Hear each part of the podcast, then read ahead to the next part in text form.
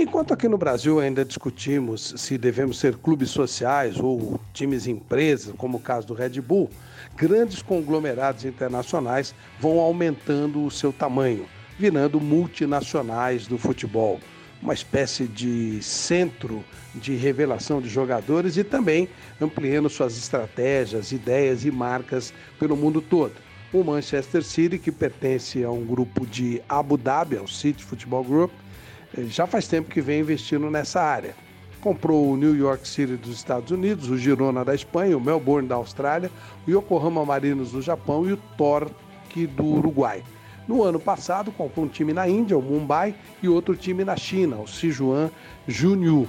E neste final de semana acertou a compra do Lomel, que é um time da segunda divisão da Bélgica, por um valor aproximado de 1 milhão e 800 mil libras, praticamente pagando só as dívidas do clube. A ideia é revelar grandes jogadores, a ideia é facilitar o custo e a vida na busca de craques que até agora custam muito caro para o grupo, mas que agora eles pretendem desenvolver de maneira diferente. Próximo objetivo é o Nancy, da segunda divisão francesa o clube já voltou os olhos para o Brasil, mas encontrou dificuldades pelas negociações e pelo sistema antiquado que se usa aqui nas nossas terras. Mas com certeza com as dívidas terríveis dos clubes que já vem de anos. E agora, com a desculpa da pandemia, a diferença das, dos clubes e empresas ficará cada vez maior. A tendência é um clube como a Red Bull crescer bastante e com isso os olhos dos torcedores também mudarão e também o sentimento será diferente.